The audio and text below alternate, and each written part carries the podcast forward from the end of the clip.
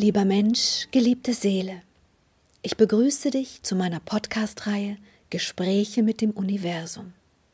Seit einem Nahtoderlebnis habe ich die Gabe, mit feinstofflichen Ebenen des Kosmos zu kommunizieren. Das Wissen aus diesen für uns unsichtbaren Energieformen halte ich in meinen Büchern fest.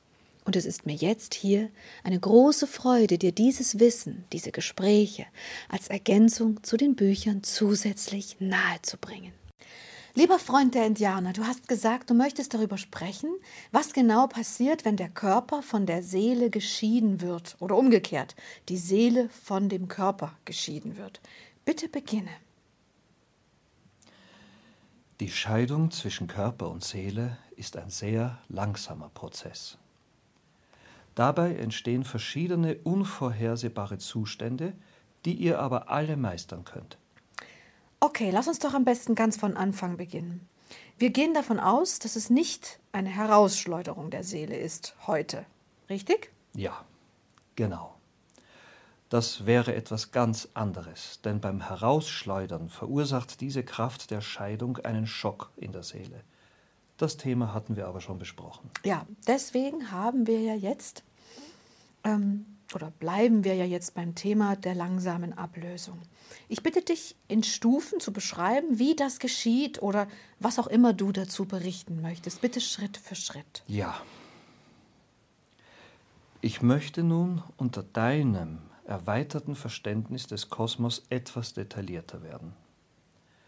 Das Besondere an diesem Prozess ist, dass er nicht nur vom eigenen Willen gesteuert wird, wie das bei der Geburt der Fall ist. Nein, hier wirken vielerlei mehr Kräfte als bei der Geburt. Wenn das Leben im Körper weniger wird, weil die Organe schwächer werden oder eine gewisse Müdigkeit im Körper entsteht, dann beginnt die Verabschiedung der seelischen Kräfte, welche Bewusstheit und Liebe in sich tragen. Diese Verabschiedung ist eine Art erster Ablösung. Dabei konzentrieren sich die bisher im Körper verankerten Kräfte der Seele nunmehr auf die kosmischen Kräfte. Das bedeutet, dass dies in erster Linie eine andere Wahrnehmung mit sich bringt. Dann werden Engelbücher gelesen oder andere Informationsquellen für feinstoffliches Wissen aufgesucht und auch gemocht. Aber das ist ja nicht bei allen so. So mancher kann damit bis zu seinem Lebensende nichts anfangen. Was ist dann mit diesen Menschen? Sie nehmen diese veränderte Wahrnehmung nicht ernst. Ach. Und nehmen Sie sie vielleicht auch nicht wahr? Nein, alle fühlen anders, sobald die Seele sich auf diese Ablösungsreise begibt. Alle.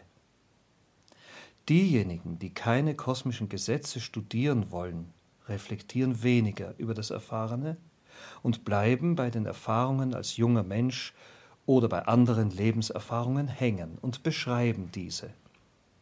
Andere aber richten ihre Aufmerksamkeit in diese sich verändernde Wahrnehmung und fühlen plötzlich anders als je zuvor, weiter, liebevoller oder wärmer. Das ist die Seele, die sich so entfaltet. Sie erwacht zum Leben, nachdem ein Leben lang diese Wahrnehmungen nicht gelebt wurden, aber die Schwäche des Körpers macht es möglich. Okay. Das ist also so eine Art erster Prozess. Wie lange dauert denn dieser ungefähr an? Das kann Jahre andauern. Wow. Es hängt tatsächlich nur mit der Verringerung der Kräfte im Körper zusammen. Vergangenes wird in einer anderen Wahrnehmung reflektiert und dies ist Teil der Erweckung der Seele in ihr Bewusstsein. Aha. Dann, wenn die Aufmerksamkeit der Seele wächst und der Körper schwächer und schwächer wird, wirken auch andere Kräfte. Also kann der menschliche Körper nicht mehr so schnell gehen, aber die Seele war schon immer sehr viel schneller als der menschliche Körper. Die wachsende Kraft der Seele bedeutet also, dass eine Divergenz im Körper entsteht, die auf unterschiedliche Weise wahrgenommen wird das Kanalisieren der Kräfte in der Seele und gleichzeitig das weniger blockiert werden über den Körper schaffen eine weniger materielle Wahrnehmung. Das Leben wird anders gesehen. Dann kommt die Phase der Kommunikation mit den kosmischen Kräften. Die Menschen brauchen dazu nur viel Ruhe. Doch wenige erfahren diese Kommunikation als einen wirklichen Teil des Weges. Sie gehen diesen Weg unbewusst. Aber die meisten Menschen durchleben das alles total unbewusst. Gib mir mal ein paar Tipps, bitte.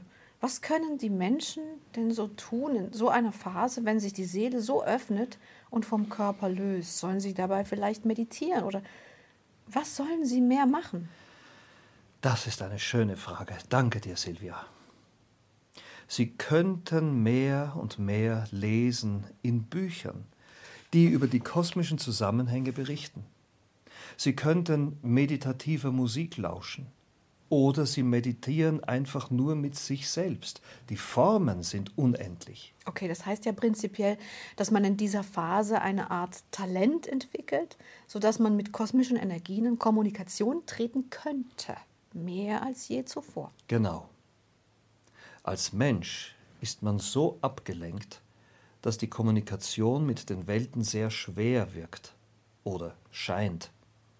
Doch kaum beginnt sich die Seele abzulösen, so erweitern sich die Werkzeuge der Seele und wer sich in Konzentration übt, kann dann mehr und mehr kosmische Impulse empfinden.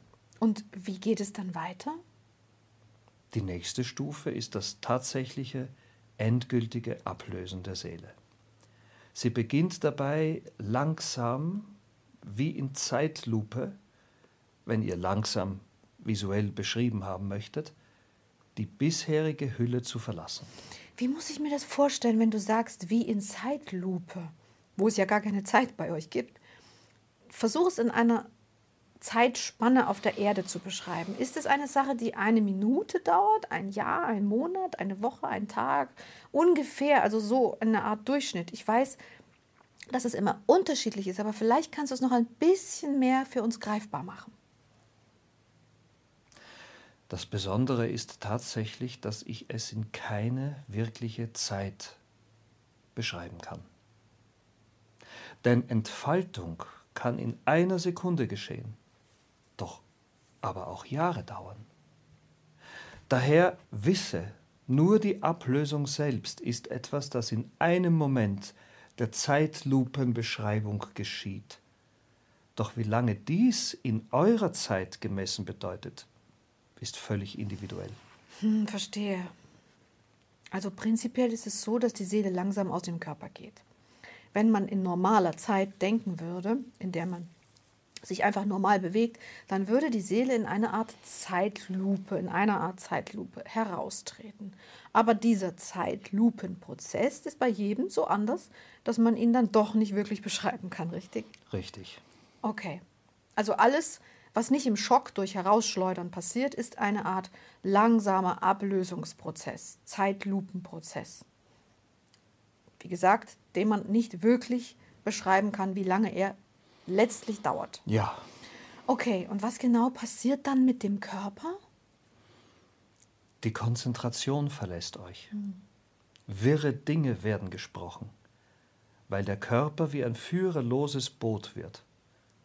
Sein Bewusstsein wie auch seine Verbindung in den Kosmos werden schwächer und schwächer und dabei wirken verschiedene Kräfte. Das eine ist die Kraft des Lebens selbst, das Qi. Doch das Qi wird aus der Quelle gespeist, und wenn die Seele den Körper mehr und mehr verlässt, so erreicht den Körper weniger und weniger die Kraft der Quelle. Daher werden die Kräfte in den Organen schwächer und schwächer. Das wiederum beschleunigt die Ablösung der Seele. Das Letzte, was die Seele noch am Körper befestigt, ist die Befestigung des Bandes der Verbindung. Ach, meinst du damit die sogenannte Silberschnur? Davon hatten wir, haben wir ja noch nicht gehört. Also ich habe von dir noch nie davon gehört. Nur in anderen Büchern. Aber du hast selber darüber noch nie berichtet. Was genau meinst denn du jetzt? Das Beschreiben dieser Verbindungskraft mit einer Silberschnur kenne ich. befürworte sie aber nicht. Denn effektiv ist dies keine Silberschnur. Es ist eine verbindende Kraft, die weit mehr noch als eine Schnur darstellt. Das Bild verzerrt mir zu sehr. Dann bitte beschreibe es genau. Wie sieht es denn aus aus deiner Perspektive, wenn es keine Schnur ist? das letzte Band, das Körper und Seele miteinander verbindet, ist eine feine Linie, doch sie erstreckt sich über den ganzen Körper nicht wie eine Schnur, die ein Ende und einen Anfang hat, sondern eine Fläche aus einer feinen Linie, die wie ein Teppich den Körper mit der Seele verbindet. Wow. Und wie muss ich mir das bildlich vorstellen, wenn die Seele in diesem Ablösungsprozess ist? Ist sie dann über dem Körper, neben dem Körper oder wo genau ist dieser Teppich? Ist er um den ganzen Körper herum? Das ist er. Also wir haben erst die Seele im Körper drin, sie fängt an, sich abzulösen. Und dann in der letzten Phase befindet sie sich wie eine Art Teppich um den ganzen Körper, aber immer noch am Körper. Das heißt, sie ist nicht mehr im Körper, aber sie ist um den Körper herum. Meinst du jetzt um den Körper im Sinne von Grenze durch die Haut, also wie eine Haut, eine zweite Haut, oder meinst du jetzt das Aurafeld? Das Aurafeld. Also ist die Seele schon aus dem eigentlichen Körper wirklich raus und befindet sich nur noch im Energiefeld. So ist es. Ach, aber von der Aura hast du auch noch nichts erzählt. Das ist jetzt schwierig. Das kann ich gerne kurz tun. Liebe Menschen, der Körper ist eine Verbindung der kosmischen Kräfte mit den materiellen Kräften eures Planeten. Das Entwickeln der Werkzeuge, die ein Körper hat, bildet die Basis, auf der dann die Seele in den Körper schlüpft und mit diesen Werkzeugen eine Reise durch die Zeit erfährt. Dabei strahlt die Seelenkraft immer durch euch, durch jede Zelle hindurch. Sie befindet sich nicht nur im sogenannten Solarplexus oder im Herzen oder im dritten Auge oder welche Lokalisationen auch immer ihr sucht. Nein, Sie befindet sich immer da in jeder Zelle eures Körpers. Wie ein großes Energiefeld, das alle Organe und alle Orte eures Körpers durchdringt. Dieses Energiefeld strahlt. Und diese Strahlung ist die Aura. Das bisher Beschriebene bedeutet also, dass die Seelenkraft im Übergang den Körper langsam verlässt, aber dennoch in dem Energiefeld von Körper und Seele weiter besteht. Diese letzte Phase aber ist der letzte Moment, in dem die Seele dem Körper noch Kraft über die Verbindung mit der Quelle, also dem Qi, ermöglicht und gleichzeitig der letzte Moment, in dem der Körper der Seele Ausdrucksformen ermöglicht. Reden, lesen, lachen, weinen, singen, all die Sinnlichkeiten eures Daseins werden ja nur über die Werkzeuge eures Körpers erfahrbar. Ja. Also die Seele ist dabei, sich abzulösen, geht in das Aurafeld des Körpers nach außen und dann das Wichtigste dabei wäre mir noch zu erwähnen, dass dabei der Körper verändert wahrnimmt und ihr euch wie in einer Wolke fühlt. Gedanken werden weniger klar, Gefühle werden weniger stark. Alles verblasst, weil die Kraft des Chis verblasst. Wie ein Motor, der weniger und weniger Kraft, weniger und weniger Benzin bekommt die Taktschläge werden langsamer. Die Geschwindigkeit, die Bewegung, alles, was mit diesem Motor in Zusammenhang steht. Hm. Das Beispiel einer Maschine ist irgendwie lustig, aber ich weiß schon, was du meinst. Der Körper ist auf gewisse Art und Weise die Maschine, die sich die Seele zu Hilfe nimmt. Ja, und was passiert, wenn dann die Seele den Körper ganz verlässt? Oder besser gesagt, wie passiert das? Beschließt sie das oder passiert das dann einfach als nächster Schritt? Das ist ein Beschluss. Aber es ist auch kosmisch bedingt. Denn wenn die Kraft des Körpers so schwach ist, dass sie keine Verankerung von bewussten Kräften mehr ermöglicht, löst sich die Energie von ganz alleine. Du weißt, welches Kraftpotenzial nötig ist, um überhaupt eine Seele in sich zu tragen. Ja, ich weiß. Du hast darüber schon einmal berichtet. Erst ab der Größe einer Maus ist es überhaupt möglich, dass Seelen inkarnieren. Davor ist es reine Körperlichkeit ohne Bewusstsein, also reines Chi, das diese Körper belebt. Ja, genau. Und wenn die Energie auf das Level der Maus absinkt, dann ist dies der Impuls der Seele zu gehen. Denn aus rein kosmischen Gründen ist es nicht möglich, diese kleine Energie am Körper zu halten. Aha. Das heißt, von einer Minute mehr oder weniger auf die andere ist die Seele dann weg, richtig? Von einem Wimpernschlag zum nächsten. Wow. Aber was ist jetzt mit dem Tod? Wann genau in dieser Phase war jetzt der Tod? Das ist ein ganz anderes Thema. Wir reden hier ja nur von den Phasen der Ablösung. Die letzte Phase ist meist schon die Phase, in der die Menschen keinerlei Bewusstsein mehr erfahren und entweder durch das vernebelte Wahrnehmen noch vor sich hin leben oder tatsächlich der Körper schon aufgegeben hat. Das Ablösen der Seele in der letzten Phase jedenfalls ist dann in jedem Fall erst sieben Tage nach dem wirklichen Ableben möglich.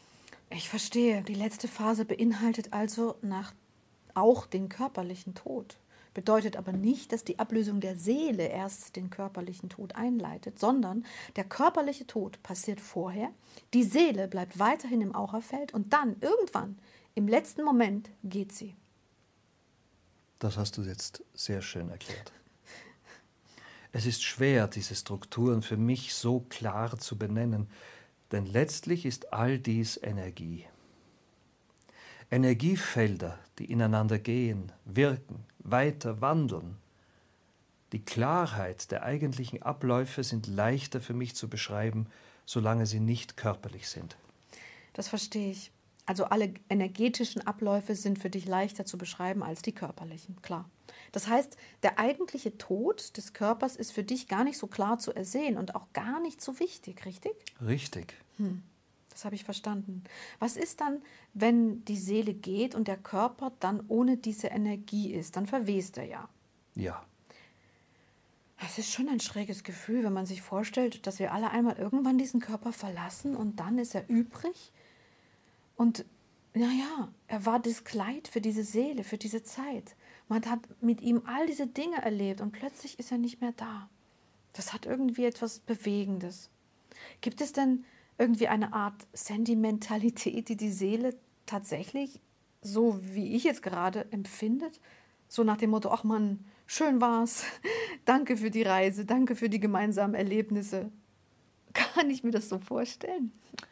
Nein, denn die Seele nutzt das Fleisch und seine Werkzeuge, aber es ist keine bewusste Energie. Oder redest du auch mit deinem Kleid?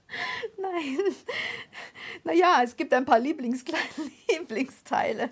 Sogar bei Autos ist das manchmal so. Man ist so lange mit ihnen gefahren und dann muss man, muss man sie zum Schrott geben und irgendwie hängt man an ihnen. Verstehst du das nicht irgendwie? Hm. Okay, ihr seid da relativ pragmatisch, verstehe ich. Das ist ein Körperkleid und das war's. Ende. Ende. okay. Aber trotzdem sind wir uns doch einig, dass die Seele durch den Körper strahlt. Aber ja, du siehst die Seele durch den Körper schwingen. Und was ist mit den Menschen? Ich habe sehr oft mit sehr hübschen Menschen zu tun, bedingt durch meine Unternehmungen. Man kann aber nicht pauschal sagen, dass diese Menschen alle sehr schöne Seelen haben. Ich weiß, wovon ich rede. Das brauchst du auch gar nicht. Denn beobachte ihre Entfaltungen über einen längeren Zeitraum. Mm. Wer entfaltet Liebe und Bewusstheit? Der wird Schönheit weit ins Alter strahlen. Wenn du andere beobachtest, die diese Qualitäten nicht tragen, dann findest du auch keine Schönheit mehr, richtig? Hm, ja, also du meinst, dass in jedem Fall nur eine temporäre Art von Schönheit, von Harmonie, die wir sehen, das ist. Und eigentlich seelische Schönheit sich im Laufe der Zeit über einen längeren Zeitraum entfaltet und wir sie dann deutlicher sehen, richtig? Richtig. Naja, es gibt sehr viele sehr hübsche andere Menschen, die auch im Alter noch sehr schön sind, das stimmt. Aber lass uns nicht verzetteln. Seelische Schönheit hat nichts mit dem Verständnis von Schönheit unter den Menschen zu tun. Absolut. Leider. Eine Seele strahlt Großherzigkeit, liebevolles Wirken, Vertrauen, Wärme, Empathie und besondere Kraft, unabhängig wie der Körper ist, den sie bewohnt. Doch alle Kraft der Seele strahlt weiter als das Körperliche. Das habe ich verstanden. Aber was ich noch nicht verstanden habe, ist der Moment, in dem die Seele sagt, ich gehe jetzt. Das ist tatsächlich eher einer, der eingeleitet wurde durch körperliche Defekte, richtig? Richtig. Wenn der Körper beginnt, Kraft zu verlieren, dann ist dies der Impuls der Seele zu gehen. Ja, siehe Maus. Das heißt, wir können zusammenfassen. Wir haben beim Sterbeprozess eine Art langsames Ablösen. Also im besten Fall und bei der Geburt einen Prozess des vorsichtig in den Körper hineingewöhnens. Rein, wieder raus, rein, wieder raus, rein und so weiter. Das heißt, es sind zwei völlig unterschiedliche Prozesse. Das Geborenwerden und das Sterben. Das ist richtig. Das Gebären ist wie eine langsame Hochzeit mit Verlobung und Kennenlernen.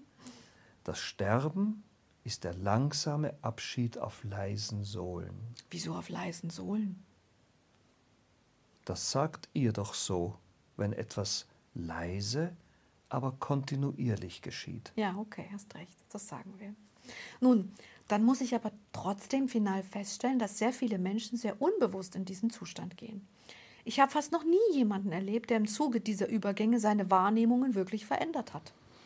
Aus diesem Grund schreiben wir ja dieses Buch, damit die Menschen ihre Wahrnehmung öffnen und konzentrierter diese Impulse wahrnehmen, die sich verwandeln und diesen Prozess genießen. Es ist eine Reise, die auch sehr viel Spannendes bereithält. Ja, du hattest vorhin gesagt, dass er auch unberechenbar ist, dieser Prozess. Was kann denn passieren? Gibt es da irgendwelche Faktoren, auf die ich achten muss, auf die man achten muss? Nein. Er ist nur ungewiss, weil er wirklich von jedem anders erfahren wird. Hm. Die einen leben einfach genauso vernebelt weiter wie immer schon, andere beginnen plötzlich Dinge wahrzunehmen, die sie noch nie wahrgenommen haben. Hm. Also Gefahren gibt es keine. Nein. Dabei. Okay. Nur die eigene Angst, oder? Ja. Ah. Aber es gibt ja nichts, wovor man wirklich Angst haben muss, oder? Absolut. Das Leben ist kosmisch geführt und das Ableben auch. Es gibt nichts, wovor man dabei Angst haben muss. Naja, es gibt diese wunderbaren Bilder, die Menschen so erfinden, von Hölle bis keine Ahnung was. Zum Beispiel von Geistern, dort und all so einem Krams. Was ist damit? Damit ist gar nichts. Es hat hier nichts zu suchen. Verstehe. Möchtest du dazu noch etwas sagen? Ja, natürlich. Oh. Das Wichtigste bei diesem Prozess, über den wir hier sprechen, ist, dass ihr in Freude diesen Weg geht. Das Befreien der Seele von den körperlichen Fesseln eines ganzen Lebens ist tatsächlich auch ein schöner Weg. Eine Reise, die neue, schöne Erfahrungen für euch bereithält. Daher bitte bleibt immer in der Wahrnehmung der Freude. Was immer euch erwartet, es wird euch weitertragen in die nächste Stufe. Hm. Sind das deine Abschlussworte für dieses Kapitel? Das sind sie. Das Ende dieses Kapitels soll euch eine letzte Frage mit auf den Weg geben. Das Wesen, das ihr seid, will erfahren, wie es sich weniger gefesselt von einem Körper, konzentriert entfalten kann. Was ist daran beängstigend? Darf ich dazu etwas fragen? Gerne. Nun ja, es ist für sie beängstigend, da sie nicht wissen, wie genau dieser Weg aussieht.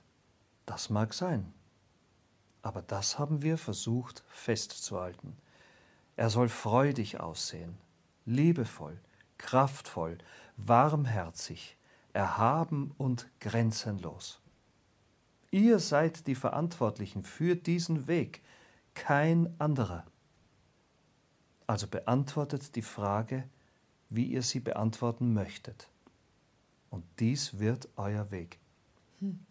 Eine kurze Frage habe ich noch. Du sprichst von den Fesseln des Körpers, die sich dann lösen und von denen die Seele frei wird. Im Prinzip hat sich die Seele doch aber dazu entschieden, in diese Fesseln des Körpers zu treten, oder? Ja. Dann ist es doch keine Befreiung, sondern nur eine weitere Stufe, denn wer begibt sich schon freiwillig in die Sklaverei?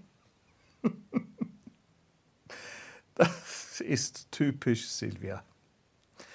Wenn du nicht solche Fragen stellen würdest, dann wäre mein Sein fast langweilig. Die Antwort ist doch ganz einfach, Liebes. Das Befreien einer Seele wird immer über die Entscheidung der Inkarnation stehen. Doch ist die Inkarnation ein wichtiger Prozess dabei. Die Freiheit der Seele zu fühlen und sie zu entfalten also wähle ich das Wort fesseln ganz bewusst, um die Sehnsucht nach der Freiheit noch mehr zu verdeutlichen. Verstehst du mich? Oh ja, das verstehe ich sehr gut. Das ist das eine Extrem, um das andere Extrem zu erfahren letzten Endes. Genau so ist es. Schade, dass ich nur so wenig Menschen begegne, die die Kraft dieser Befreiung wirklich empfinden und auch wirklich entfalten und erfahren wollen. Meistens enden sie in dieser Lethargie des Ja, es ist halt so. Hm. Das ist ohne Wertung, Liebes.